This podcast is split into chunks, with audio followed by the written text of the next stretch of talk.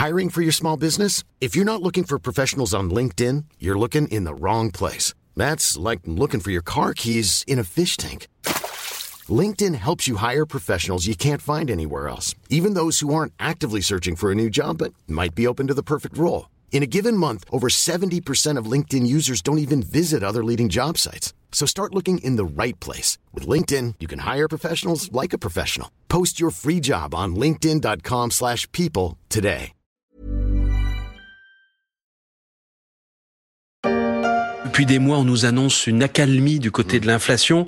Et pour l'instant, l'accalmie n'arrive pas, puisque les derniers chiffres, du mois de février, sont tombés il y a quelques jours. L'inflation est à son niveau euh, record, 6,2% sur un an. Est-ce que le pic approche enfin? L'accalmie de l'inflation est-elle proche? On en prendrait le chemin. L'INSEE table sur une hausse des prix de 5,4% sur un an en juin, contre 5,7% en mars et 5,9% en avril. Mais l'INSEE prévoyait encore en février une inflation autour de 5% sur un an, comme s'il y avait de l'inflation sur les prévisions d'inflation. Reste que le ralentissement se dessine dans le sillage notamment des prix de l'énergie, un ralentissement mais pour combien de temps? Car une question se pose, après cet épisode d'inflation, la ménagère va-t-elle devoir s'habituer à la vie chère? La vie devient très chère, on n'en peut plus. Stop à la vie chère, sauvez le panier de la ménagère. Stop à la vie chère, sauvez le panier de la ménagère.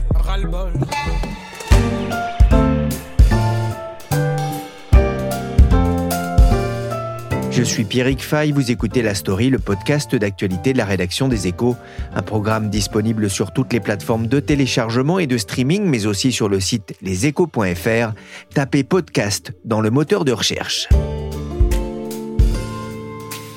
Mais l'inflation est trop élevée aujourd'hui en France, comme en Europe d'ailleurs. Je crois qu'il faut le dire très clairement, c'est la première préoccupation de nos concitoyens, notamment sur les produits alimentaires, je pense qu'on va en parler, et c'est notre première préoccupation à nous. La préoccupation des Français et la préoccupation de François Villeroy de Gallo, le gouverneur de la Banque de France, invité de France Info début mars. Une inflation qui devrait être divisée par deux à la fin de l'année selon l'institution. Mais ce sera encore trop, ajoute le patron de la Banque de France. C'est trop. Quand c'est trop, c'est trop éco. Oui, l'inflation, c'est trop. Après avoir été trop peu pendant des années, la Banque Centrale Européenne pourrait continuer de monter ses taux pour lutter contre ce phénomène de hausse des prix, d'autant que tous ne partagent pas l'optimisme affiché par la Banque de France en début d'année, et en particulier les économistes de l'OFCE, l'Observatoire français des conjonctures économiques. Bonjour Richard Rio. Bonjour Pierrick. Vous êtes grand reporter au service international des échos. L'OFCE a publié mi-avril une note assez inquiétante concernant l'inflation en France, une note qui a pu euh, surprendre? C'est vrai Pierrick. Et l'OFCE n'est d'ailleurs pas la seule à être sceptique sur les chiffres de l'inflation en France. Si l'on en croit des déclarations d'Emmanuel Macron et de son ministre des Finances Bruno Le Maire, ou encore la Banque de France, tous prévoient que le pic de l'inflation sera passé d'ici l'été et qu'elle refluera ensuite. Le gouvernement prévoit pour cette année une inflation de 4,9% et 2,6% l'année prochaine. Pour le Haut Conseil des finances publiques, ces estimations, je cite, sont un peu sous-estimées. L'OFCE, elle, s'attend au contraire à ce que la hausse des prix reste élevée tout au long de l'année et qu'elle ne commencera à reculer qu'au début de l'an prochain. Ainsi, l'OFCE s'attend pour l'année en cours à un taux d'inflation de 5,8% et non 4,9% prévu par le gouvernement, après un taux de 5,2% l'année dernière. Richard, pourquoi cette divergence de vue entre l'OFCE d'un côté et Bercy et la Banque de France de l'autre? Écoutez, Pierrick, si en 2022 l'inflation a été essentiellement alimentée par les prix de l'énergie, le gaz, l'électricité, l'essence. Cette année, ce sont les prix des produits alimentaires qui vont alimenter cette hausse des prix à la consommation jusqu'à l'été. Sur ce plan, l'OFCE et le gouvernement sont à peu près sur la même longueur d'onde. Le problème, c'est que l'inflation semble se généraliser à l'ensemble des prix des produits et des services. C'est ce que les experts appellent l'inflation sous-jacente, c'est-à-dire l'inflation hors énergie et alimentation, et celle-ci montre des signes de résistance. Dans les faits, si les ménages ont un peu moins consommé d'énergie, du fait de la hausse des prix bien évidemment, et de produits alimentaires pour les mêmes raisons, il faut s'attendre nettement à une hausse de leur consommation dans les services, que ce soit dans les transports, que ce soit dans la restauration, que ce soit dans l'hébergement. Et tout cela, ça pousse les prix à la hausse. À cela, il ne faut pas oublier que certaines entreprises, notamment dans la grande distribution, ont reconstitué leurs marges en maintenant, voire en augmentant leurs prix. Tout cela participe à une hausse de l'inflation sous-jacente, celle-là même que les banquiers centraux tiennent à l'œil, parce qu'elle risque de pousser les salaires à la hausse, ce qui augmente la consommation, qui à son tour tire les prix vers le haut. On appelle ça la spirale prix-salaire. Je leur laisse quelques semaines. D'ici la fin du mois de mai, si jamais les négociations n'ont pas reprise, je convoquerai au ministère de l'économie et des finances, distributeurs et industriels pour qu'ils reprennent leurs négociations. Nous ne laisserons pas des grands industriels faire des marges indues ou faire des rentes sur des prix de gros qui sont en train de baisser. Je, ne veux pas qu'ils refassent leurs marges au moment où les prix baissent sur le dos des consommateurs. La colère de Bruno Le Maire sur RMC. Il y a un mois, le ministre de l'économie appelle de ses voeux une renégociation sur les prix entre les industriels qui ont reconstitué leurs marges et les distributeurs. Les industriels de l'agroalimentaire convoqués aujourd'hui à Bercy ne jouent pas le jeu, a tensé encore récemment le ministre sur TMC. Ils n'ont pas à profiter de cette crise, a-t-il ajouté. Richard, c'est vrai, les, groupes agroalimentaires en ont profité? Il faut savoir que, dans un premier temps, en 2021, les entreprises ont encaissé la hausse de leurs coûts en comprimant leurs marges. Ça n'a pas été le cas en 2022 parce que, dans un second temps, elles les ont reconstituées au fur et à mesure du reflux des prix de l'énergie et des matières premières. Cette baisse de leurs coûts n'a pas été répercutée au niveau des consommateurs, ce qui agace un peu le gouvernement et surtout le ministre des Finances, Bruno Le Maire. De ce fait, elle contribue peu ou prou à alimenter la hausse des prix. Donc c'est ce qui motive le gouvernement à demander aujourd'hui aux grands distributeurs de répercuter au niveau de la consommation les récents gains obtenus. Donc le ministre Bruno Le Maire a en effet demandé début avril aux industriels de la grande consommation et à leurs clients distributeurs la réouverture des négociations commerciales pour combattre cette inflation des prix alimentaires qui atteint déjà 17%. Il faut rappeler qu'au 1er mars, les négociations annuelles s'étaient terminées déjà sur une hausse moyenne de leur prix de 10%. Donc les discussions promettent d'être ardues, car l'inflation a provoqué chez eux, chez les grands distributeurs, une baisse des volumes d'achat. C'est-à-dire qu'on achète moins de produits frais, moins d'alimentation parce que les prix ont augmenté. Et donc cela va peut-être pousser les industriels à revoir un peu leur copie parce que s'ils ont une baisse des volumes, ça ne servira pas à grand-chose d'augmenter les prix parce qu'il y aura une spirale négative. L'OFCE détonne en France, mais l'Observatoire rejoint dans son diagnostic sur l'inflation une autre institution, le FMI, le Fonds monétaire international, qui a publié récemment ses nouvelles prévisions pour 2023. Et à la différence des prix, Richard, ce n'est pas très emballant eh bien, à Washington, mi-avril, effectivement, le Fonds monétaire international, lors de ses réunions habituelles, a effectivement prévenu que l'inflation mondiale baissera mais bien plus lentement que prévu initialement. Selon ses prévisions, elle passerait de 8,7% l'an dernier à 7% cette année, puis 4,9% en 2024, selon les chiffres avancés par son économiste en chef, le français Pierre-Olivier Gourinchas. Là encore, les raisons sont les mêmes. Cette fameuse inflation sous-jacente qui résiste. Pourquoi? Parce que les marchés de l'emploi au niveau mondial reste plutôt dynamique, ainsi que la production des biens et la production des services, suggérant que la demande des consommateurs est plus importante que prévu, ce qui pousse les prix à la hausse.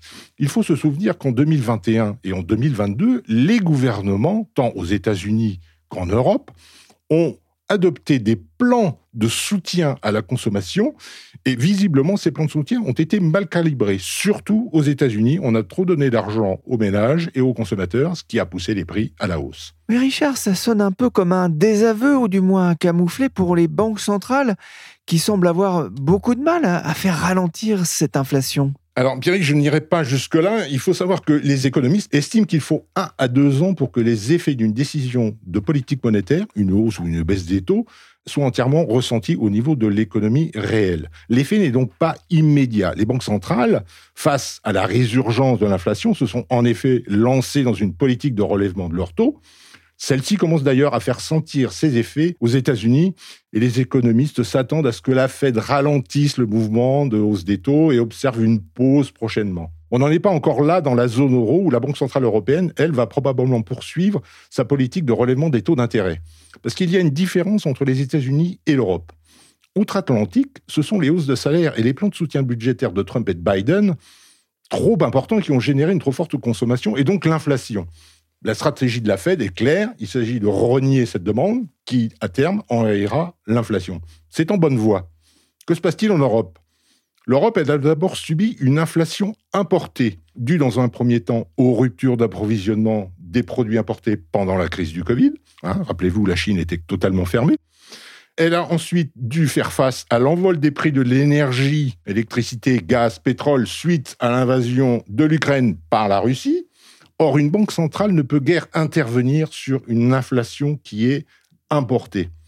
Aujourd'hui, la BCE est plutôt dans une configuration plus classique. L'inflation est devenue plus large et potentiellement plus persistante. Et là, c'est un problème de demande. C'est exactement ce contre quoi les banques centrales peuvent et doivent lutter pour reprendre l'expression du gouverneur de la Banque de France, François Villeroy de Gallo.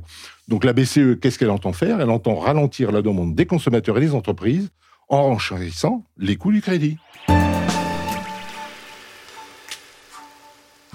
Va-t-il falloir s'habituer à l'inflation? Certaines grandes tendances seraient-elles à l'œuvre pour fabriquer de la hausse des prix dans les années à venir? Et qui va payer l'addition? C'est la question que se pose Anno Kuanatan dans le livre intitulé les nouveaux pauvres. Bonjour Anno Kuanatan. Bonjour Pierrick. Vous êtes économiste, membre du conseil scientifique de l'Institut Rousseau, enseignant à Neoma Business School où vous parlez notamment d'investissement responsable et de data science. Vous publiez aux éditions du CERF Les nouveaux pauvres, sous-titre Inflation vie chère qui pour payer l'addition. Votre livre démarre par une phrase que j'ai trouvée intéressante.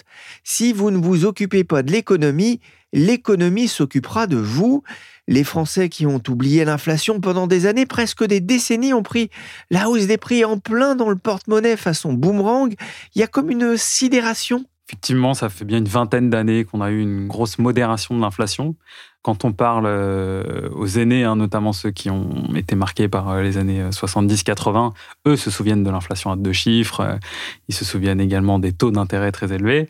En revanche, c'est vrai que pour une grande partie des jeunes, et notamment des gens qui sont autour de la trentaine aujourd'hui, en fait, on a passé une bonne partie de notre vie sans connaître d'inflation forte. Aujourd'hui, on est rattrapé par la réalité et les chocs inflationnistes euh, qu'on voit depuis 2021. Et les salaires négociés ont augmenté de 5% en moyenne en France l'an dernier. Ce sont les chiffres de la Banque de France. On était sur une hausse proche de 1% ces dernières années. Alors 5%, c'est mieux que rien, mais c'est moins que l'inflation. Faut-il craindre la mise en place de la boucle prix-salaire qui inquiète les entreprises, mais aussi les banques centrales? Juste pour rappel pour les auditeurs, la boucle prix-salaire, c'est donc euh, cette théorie selon laquelle lorsque l'entreprise augmente les salaires, ça augmente ses coûts et donc elle doit les répercuter sur les prix. Les prix augmentant, les salariés réclament de nouvelles hausses de salaire et ça entraîne un cercle vicieux. Alors en théorie, cette logique est parfaitement euh, entendable. La réalité, c'est que sur les 40 dernières années, de façon empirique, on ne l'a pas constaté dans les pays développés. Il y a un rapport du FMI euh, fin 2022 euh, qui confirmait ça. Il y a un rapport également de la Banque de règlement international qui disait en début d'année qu'il y a très peu de risques de boucle prix-salaire. Et d'ailleurs, aujourd'hui, si vous parlez à n'importe quel gestionnaire d'entreprise, dans la structure de coûts des entreprises, à part dans certains secteurs très spécifiques, en général, une bonne règle de gestion, c'est d'avoir une masse salariale qui n'excède pas 30% de vos coûts. Donc, euh, si vous augmentez euh, même tous vos salariés de 10%, ça veut dire que vous prenez 3 points de plus sur vos coûts. Est-ce que ça va entraîner une inflation de 10% Non. Donc, voilà, c'est quelque chose qui est très débattu, très discuté. Et euh, pour revenir aux chiffres que vous avez mentionnés, les Français aujourd'hui perdent du pouvoir d'achat puisque les 5% euh, de hausse, déjà c'est une hausse moyenne. Il y a certainement des gens qui nous écoutent qui n'ont pas eu ce type de hausse, et peut-être des gens qui ont eu mieux. Mais euh, ce qui est certain, c'est que ça ne compense pas euh, l'inflation. Et là, je parle encore une fois de l'inflation mesurée par l'INSEE, sachant qu'il est très probable que des gens qui nous écoutent aient, eux, une inflation euh, perçue et vécue qui est plus importante que celle publiée par l'INSEE. Oui, notamment parce que les prix alimentaires ont, fortement progressé. On a des hausses de plus de 15%, par exemple, pour les pâtes, hein, pour euh, des, produits vraiment de consommation euh, courante. On ne consomme pas des télés tous les jours, heureusement d'ailleurs pour la planète, j'ai envie de dire. À plus long terme, vous expliquez dans Les Nouveaux Pauvres que l'on va devoir s'habituer euh, à l'inflation, ou plus exactement à la vie chère, ce qui n'est pas tout à fait la, même chose. Il y a les effets du vieillissement de la population dont vous parlez, hein, qui favorisent la hausse de, certains prix. Il y a les prix du pétrole qui sont aussi amenés à, monter à moyen terme. On ne va pas découvrir du pétrole euh, tous les quatre matins. Mais vous évoquez, et ça c'est intéressant, d'autres facteurs structurelle et en particulier l'impact du réchauffement climatique. Pour quelles raisons alors, je pense que l'inflation liée au réchauffement climatique, c'est quelque chose qui est peut-être le plus facilement euh, saisissable, ou en tout cas euh, qu'on peut illustrer très facilement avec euh, l'agriculture. C'est-à-dire que si vous prenez aujourd'hui l'exemple de l'Espagne, L'Espagne est en train de connaître une sécheresse assez importante et ça risque de perturber sa production agricole, de diminuer les rendements agricoles sur un certain nombre de fruits et légumes notamment. Euh, je suis sûr que parmi les auditeurs, ils ont, on a déjà des gens qui ont consommé euh, des clémentines euh, ou des fraises qui venaient d'Espagne. Et eh ben, il est très probable qu'on ait moins de fraises et moins de clémentines espagnoles. Et tout naturellement, ça risque d'engendrer des tensions sur les prix. Donc euh, là, c'est illustration avec une sécheresse, mais on pourrait imaginer euh, toutes sortes de, catastrophes et de, phénomènes météorologiques extrêmes qui demain euh, pourraient aussi perturber la production d'autres biens ou services. Oui, c'est ce que vous appelez la climate flation, hein, l'inflation liée au, climat, causée directement ou indirectement par euh, le changement climatique. Et une autre mauvaise nouvelle, hein, vous, évoquez dans votre livre le vin euh, aussi, dont les prix pourraient augmenter, ou en tout cas il y aurait un, changement parce qu'on ne produira pas forcément du vin de la même façon qu'aujourd'hui en raison de ce réchauffement. Il y a d'autres, euh, on, aime bien visiblement les noms comme ça dans l'économie. La greenflation, c'est quoi? Alors, si vous voulez, euh, ce qu'on appelle euh, climate inflation ou l'inflation climatique, c'est euh, l'inflation liée à notre inaction. La greenflation, c'est l'exact opposé, c'est-à-dire c'est l'inflation qui résulterait du fait que l'ensemble des économies du monde se mettent à faire une transition énergétique rapide. Faire une transition énergétique rapide, ça veut dire bah, vouloir acheter les mêmes ressources dont on a besoin pour faire cette transition. Sont certains métaux, le cuivre, le lithium, qui a fait beaucoup l'actualité en France.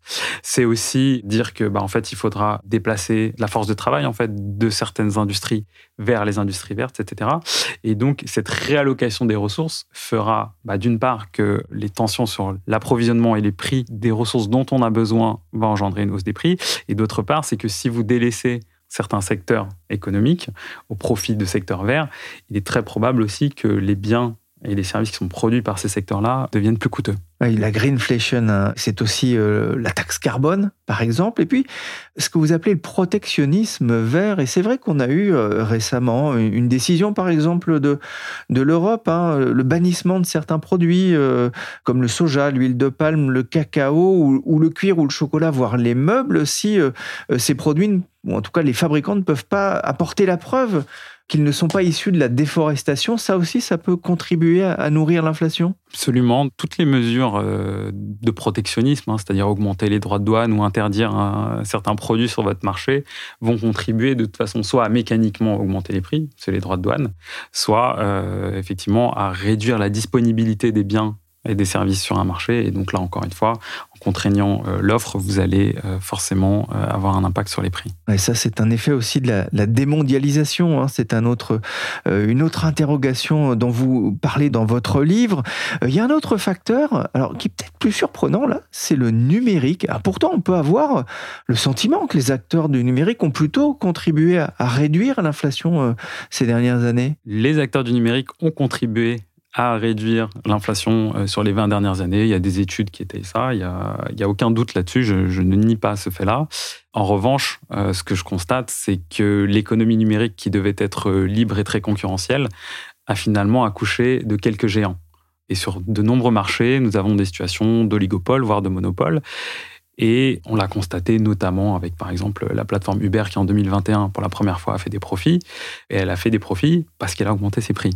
Pas parce qu'elle a trouvé euh, euh, la clé pour la profitabilité euh, qu'elle cherchait pendant plus d'une dizaine d'années. Il faut rappeler que c'est une entreprise qui n'a pas généré de profit pendant de nombreuses années. Et en 2021, profit tout simplement par l'augmentation des prix. Donc ce que je dis, c'est que ces entreprises, en fait, certes, elles sont nées dans un écosystème très compétitif qui avait plutôt vocation à tirer les prix vers le bas. Mais finalement, aujourd'hui, on se retrouve dans des situations où elles sont en position de force. Elles peuvent augmenter les prix. Certaines le font. Et l'autre point sur lequel je mets l'accent euh, dans, mon ouvrage, c'est que euh, ces entreprises ont accumulé des montagnes de données sur nous.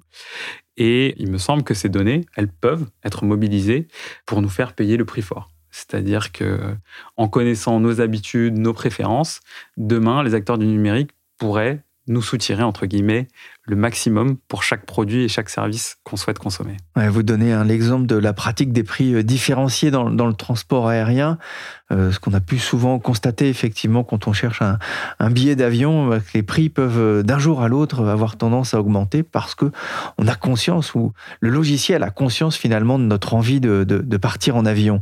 Si je comprends bien, alors on est sur des tendances quand même de de long terme, hein, ça va pas forcément se faire du jour au lendemain, mais on est entré dans, une nouvelle ère d'inflation plus durable. C'est la fin de l'abondance, pour reprendre euh, les mots du président Emmanuel Macron? La fin de l'abondance, euh, je n'irai peut-être pas jusque-là. Ce qui est certain, c'est qu'on entre dans une nouvelle phase géopolitique, économique, avec beaucoup de choses qui étaient établies et des paradigmes que l'on connaissait qui sont bouleversés. La mondialisation, le fait que les ressources euh, sont disponibles, pas chères, et abondante, le fait que euh, la mondialisation va se poursuivre indéfiniment, etc. Donc il y, a un certain nombre de chocs.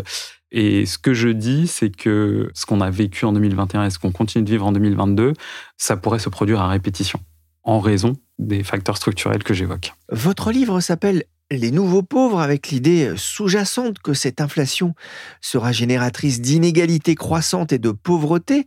Que faudrait-il faire? Que préconisez-vous? Alors, la principale différence que je vois avec, dans cet épisode inflationniste par rapport à ce qu'on a pu voir euh, précédemment, c'est que aujourd'hui, c'est un choc inflationniste où les revenus ne suivent pas forcément.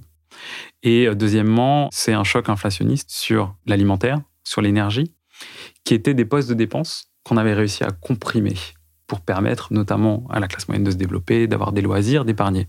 Qui ne représente plus grand-chose aujourd'hui finalement dans les dépenses d'un ménage. Hein. Absolument. Je pense qu'on est passé de plus de 25% il y a une trentaine, quarantaine d'années des dépenses alimentaires dans le budget du ménage à autour de 10% aujourd'hui en tout cas avant le choc qu'on connaît actuellement. Et donc, euh, on a une classe euh, moyenne qui voit des dépenses incompressibles de logement, d'alimentaire et d'énergie augmenter. Et donc, tout reste à vivre, entre guillemets, pour des loisirs et de l'épargne, entre guillemets, ce qui définissait son confort de vie, en train de diminuer. C'est pour ça que j'ai intitulé le livre Les nouveaux pauvres. C'est une expression qui existait déjà dans les années 80, mais qui me semble être pertinente pour parler d'un sentiment de déclassement que peut vivre euh, aujourd'hui une partie de la classe moyenne. Et par rapport à ça, qu'est-ce qu'on peut faire? Il y a un éventail assez large d'outils qu'on peut mobiliser, sachant qu'on a une problématique d'offre et une problématique de demande. Donc, vous pouvez agir soit sur l'offre, soit sur la demande. Pour agir sur la demande, c'est ce que fait la Banque centrale. C'est par exemple remonter les taux d'intérêt. On remonte violemment les taux d'intérêt, ce qui fait que bah, forcément, il y a des gens qui peuvent moins s'endetter et donc euh, moins consommer. Les entreprises aussi ne peuvent pas investir, etc. Ça, ça calme l'inflation. En revanche, ça tue l'activité et ça peut générer du chômage. Donc c'est un coût social. De l'autre côté, ce qu'on peut faire au niveau de l'offre ou des prix, on peut par exemple bloquer les prix. Il y a euh, un certain nombre de parlementaires euh, dans ce pays qui ont fait euh, des propositions dans ce sens. Personnellement, je ne suis pas favorable pour deux raisons. La première chose, c'est que le blocage des prix n'est pas indispensable à tout le monde. C'est-à-dire que c'est une mesure qui permet à, entre guillemets, à tout le monde de profiter du blocage des prix.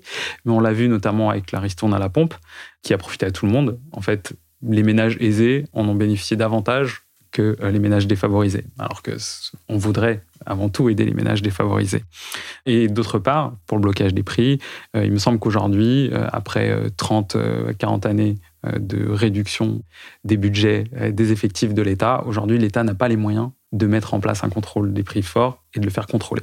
Donc, pour moi, elle se fera au détriment du consommateur, quoi qu'il arrive. Il y a une autre solution, c'est baisser les impôts. On a vu les annonces justement du gouvernement qui veut faire baisser euh, d'ici 2027 euh, l'impôt notamment des, classes moyennes. Alors, on peut baisser les impôts, c'est une solution absolument envisageable. En revanche, ce que moi j'aimerais, c'est que le pouvoir en place explique à quoi on renonce en baissant ces impôts À quel service public on renonce Et à quel bien commun on renonce Parce que la problématique, c'est que si on dit aux gens, on baisse les impôts, mais l'hôpital va se dégrader et l'éducation va se dégrader, ou la cantine scolaire de vos enfants sera moins bonne, en fait, ils ont un coût. C'est juste que c'est un coût qui n'est pas monétaire immédiat. Mais euh, peut-être que du fait de ça, vous allez plutôt aller voir un médecin non conventionné, euh, vous allez peut-être euh, décider de votre, vos enfants à l'école privée plutôt que de rester à l'école publique, etc. Donc, en réalité, tout ça a un coût. Et on a très rarement des politiques qui font l'exercice de transparence en disant, écoutez, on vous offre cette réduction d'impôt, mais sachez que malheureusement, dans 2, 3, 4 ans, on va devoir réduire tel budget de l'État. Et donc, est-ce que vous êtes d'accord avec ça? Parce que apporter, euh, j'ai envie de dire, de la morphine aux patients tout de suite, c'est bien. Mais est-ce que vous êtes en train de vraiment soigner la maladie? C'est pas certain. Merci à nos Kuanatan, auteur de Les Nouveaux Pauvres aux éditions du Cerf. Et merci Richard Rio, grand reporter aux échos. Cet épisode de la story a été réalisé par Willy Gann, chargé de production et d'édition Michel Varnet.